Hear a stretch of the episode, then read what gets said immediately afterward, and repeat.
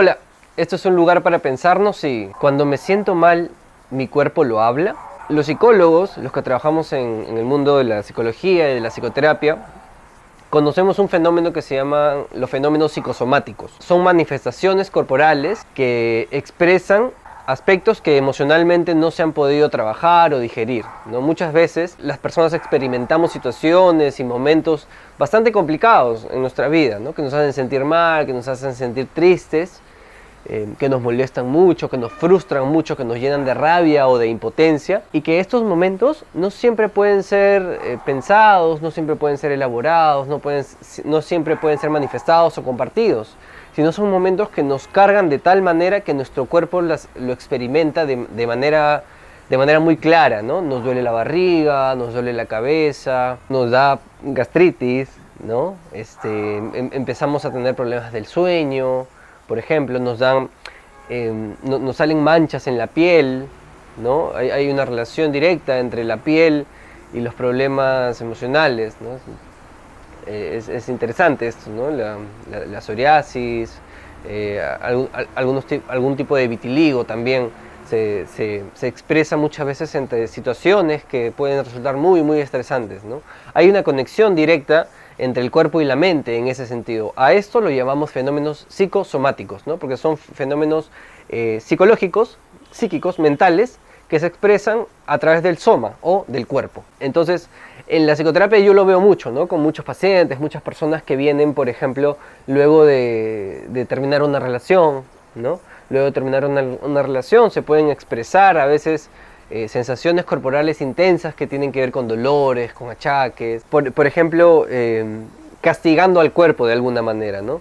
Vas y te metes al gimnasio y te metes en jornadas intensas en el gimnasio y en, en alguna medida los, los, trabajos de gimnasio fuertes sí pueden, pueden ser saludables, ¿no? Seguramente, no hay que quitarle ese componente, ¿no? Pero pensemos un poquito más allá, ¿no? Porque no es solo saludable. En algún punto, el gimnasio, por ejemplo, luego de que viene luego de alguna ruptura, de alguna pérdida, de algún duelo en la vida, eh, expresa una...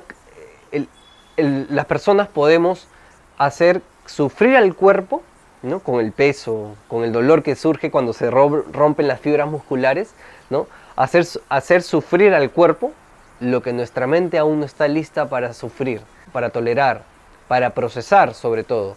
Porque lo importante de esto es eh, poder transmitirles que estos aspectos y estas cosas que experimentamos a nivel corporal son la mejor manera que estamos encontrando en ese momento de vivir las cosas, de vivir la vida. ¿no? No, tenemos no, no, manejamos la forma en la que procesamos las cosas. Yo pienso que las cosas no las manejamos como queremos, las cosas las manejamos como podemos. Y por eso las personas tienen distintos tipos de mecanismos y de formas de manejar las frustraciones y las complicaciones del mundo, ¿no? Lo que finalmente ataca nuestra, nuestra, nuestra vida anímica, ¿no? Freud lo vio inicialmente hace más de 100 años con, con muchas pacientes, ¿no? Eh, con, lo que inicialmente él, él, llamó como las histéricas y lo que ahora eh, desata mucha polémica en, torno a la calificación y al, contenido sexual seguramente que, que, había en estas pacientes. Pero más allá de este debate, que es interesante también, eh, sí podemos pensar que lo que Freud identificó es que estas manifestaciones aparentemente físicas, ¿no? que eran que la rigidez, que para no entrar en mucho detalle eran como delirios ¿no? y actuaciones virginales o de, o de catatonia, como una especie de garrotera que, que, el chavo hacía, o, posiciones de vírgenes que, que, adoptaban, aparte de los dolores y las, y las manifestaciones corporales muy intensas que tenían. Eh, Freud encontró que eran muchas veces eh, personas, porque eran, encontró también que habían hombres histéricos, que a nivel emocional habían, tenían una serie de frustraciones, de frustraciones y de complicaciones, tanto a nivel emocional como sexual, que se experimentaban y se expresaban a través aspectos corporales. ¿no? Esto nos sirve como punto de inicio para poder pensar, desde la terapia psicoanalítica, por ejemplo, poder pensar como muchas veces, como decía, ¿no? pérdidas por relaciones, duelos, duelos de personas que mueren, o sea, realmente mueren, ¿no? cambios de, ciudad o de trabajo que se experimentan como duelos o como pérdidas, que son difíciles de elaborar, de, elaborar y que de pronto se pueden expresar en, dolores de cabeza, ¿no? Por ejemplo, la gente que hace deporte eh, se conecta mucho con, a veces estas manifestaciones físicas, ¿no? Hay deportistas que, que aparentemente no, no tienen una alteración en su rendimiento, pero sí a nivel físico ellos sienten que están mucho más cansados, que están mucho menos dispuestos, porque aspectos contextuales de su vida eh, los llevan a sentirse así de fatigados, así de, de cansados, así de indispuestos para entrenar, para, para ejercer su profesión, ¿no? o para trabajar. Por ejemplo, la gente en general, cuando está experimentando momentos difíciles a nivel anímico en su vida, puede sentir eh, de pronto este, dolor de cabeza, un poco más de sueño, que no tiene tanta energía para estar en su día a día, ¿no? Y claro, una manera muy, muy clásica de ver esto es como, bueno, es la alimentación, de todas maneras, ¿no? Hay que comer más maca y tomar más polen para que estés más activo, toma tu quinoa, ¿no? Seguramente, estos son aspectos que sin duda los nutricionistas eh, podrán abrir y explorar y ampliar la comprensión de esto, ¿no? Pero desde mi campo, sí, lo que yo he visto en, las sesiones es que el cuerpo eh, va a adelantarse a sentir emocionalmente, ¿no? Con el tiempo y con los meses en la psicoterapia, por ejemplo, es un espacio en donde estos aspectos que no se elaboraron se van entretejiendo, se van, van encontrándose sentidos, van encontrándose caminos y rutas que nos van llevando a, a, darle lugar a esto que en su momento no se pudo sentir, ¿no? Eso que no le pudiste decir a tu papá, a tu mamá, aquello que te frustró de tu expareja de hace 10 años, ¿no? Aquello que, no pudiste eh, pensar junto a tus hermanos, ¿no? Aquello que, te está frustrando del desarrollo de tus hijos, aquello que tus padres te, obligan a hacer, ¿no? Y que de pronto a nivel corporal se expresa. Una de las manifestaciones más contemporáneas de, de esto es la fibromialgia, ¿no? en donde el cuerpo se ve atacado eh, y en la experiencia de algunos terapeutas conversándolo, esto no es algo que, hemos, que hemos como que podemos decir esto es así, pero, pero sí es interesante cómo se expresa luego de, pérdidas, eh, eh, de pérdidas o de cambios muy significativos y que pueden resultar hasta traumáticos en la vida. ¿no? y de pronto el cuerpo se ve atacado y, el cuerpo se vuelve vulnerable, ¿no? Y hasta el taparte con una sábana se siente doloroso, ¿no? Es un dolor corporal que ataca cada, cada parte del cuerpo y hay intensidades y niveles seguramente en, el dolor que pueden experimentar las personas con fibromialgia y que tienen que recibir tratamiento eh, del reumatólogo, ¿no? Básicamente, ¿no? A veces el psiquiatra o el neurólogo, pero entiendo que el reumatólogo es el que se encarga de esto y, les puede dar un tratamiento, pero de fondo hay un sufrimiento psíquico, por no decir en, todos los casos, en la mayor cantidad de casos, ¿no?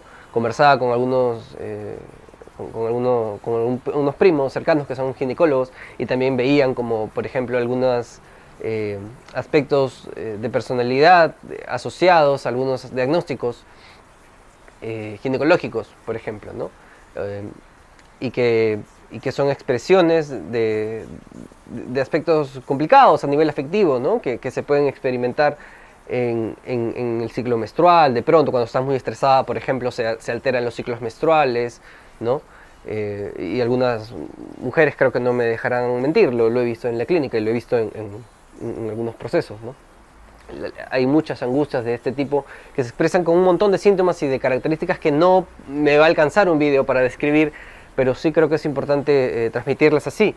Por ejemplo, la, la, posibilidad de hablar de la sexualidad y del, y del poder que tiene la mente para, para, por ejemplo, los procesos de eyaculación precoz, la gente que está como muy angustiada con cuánto dura en, su desempeño sexual, ¿no? Hay, una sensación a nivel corporal de que te sientes angustiado y, y, estás con tanta expectativa de poder complacer o demostrar un rendimiento que el cuerpo te traiciona y de pronto eh, te vienes y terminas más rápido de lo que esperabas y de lo que quisieras. Porque son aspectos muy angustiantes que se, que se manifiestan a nivel corporal y que te terminan expresando a nivel corporal. ¿no? Entonces hay un componente psicológico muy potente, ¿no? Eh, que seguramente hay características biológicas que pueden ir anexadas, ¿no? pero a veces nos es complicado integrar estos dos aspectos. Tenemos la tendencia a, tratar de ver cuerpo y mente por separado, pero, eh, por ejemplo, un buen indicador para un buen procedimiento, para un buen tratamiento médico es estar con niveles de estrés adecuados y bajos para poder adherirse al tratamiento. Hay investigaciones que lo sustentan. Esto no es eh, fantasía, esto es un aspecto científico y algo que, que sí está validado, ¿no? Entonces hay una conexión directa entre, entre cuerpo y mente. Los, médicos, las enfermeras manejan el concepto de placebo. ¿no? Los que estamos en el mundo de la salud conocemos que el placebo es un elemento que te dice que te va a curar, por ejemplo, una aspirina. ¿no? Yo en lugar de darte aspirina te doy agua con sal en una cápsula y te digo que es una aspirina. El hecho de decirte que es una aspirina ya te calma ese dolor de cabeza, pero en realidad te di solo un placebo. ¿no? Es el concepto de placebo, algo que, se da que es ilusorio, pero que te calma. Entonces, por eso muchas muchas veces mucha gente llega al médico, por ejemplo, y, y, solo necesitaba contarle a alguien lo que le estaba pasando y de pronto los dolores se le van yendo, ¿no? más allá de lo que recete o no el médico. Estamos hablando de casos en particular en donde son dolores y malestares emocionales que no tienen que ver necesariamente con malestares físicos o no tienen que ver únicamente con malestares físicos. Hay que ser bien claro con esto, ¿no? Porque para no ser intrusivo con otras ramas, ¿no? Hay, que tener mucho respeto por, las, eh, por los médicos y la... Yo creo que es importante, ¿no? Tener mucho respeto por los médicos y por, lo que, y por, tantos años de formación que tienen, ¿no? Y por algo eh, es, su campo, igual que los psiquiatras, ¿no? Es su campo. Eh, pero sí, el cuerpo de pronto nos, nos, nos hace jugadas eh, que nos dejan en upside, ¿no? que nos dejan mal parados. Y es complejo y eh, por eso es importante pensar, y repensar, y tal vez buscar ayuda, conversar, ¿no? La psicoterapia es un aspecto importante para poder trabajar esto, pero hay otros espacios, hay que conversar, hay que eh, transmitirlo a, alguien cercano, a alguien de confianza, hay que poder elaborar, hay que poder hacer arte, hay que poder tener otros, espacios y que de repente notar que si estamos tratando de llenar con otras cosas, por ejemplo, ¿no? luego de, de, de, algún momento difícil de la vida, estamos tratando de, de, meternos a cursos, de meternos al gimnasio, de meternos por acá y por allá y distraernos y salir con un montón de amigos, de amigas y salir y no pensar, el no pensar finalmente se va a terminar expresando muchas veces. Y en algo estás pensando, creo ahorita, y podrías estar recordándote a ti o a alguien cercano que, que no le gusta mucho pensar, y que de pronto su cuerpo lo empieza a manifestar de alguna manera, o tu cuerpo lo empieza a manifestar de alguna manera. Es un tema complejo. Este es un cachito de todo lo que hay en los fenómenos psicosomáticos, ¿no? Espero algo les haya quedado. Por ahora nos vamos a quedar ahí. Ya nos vemos. ¡Chao!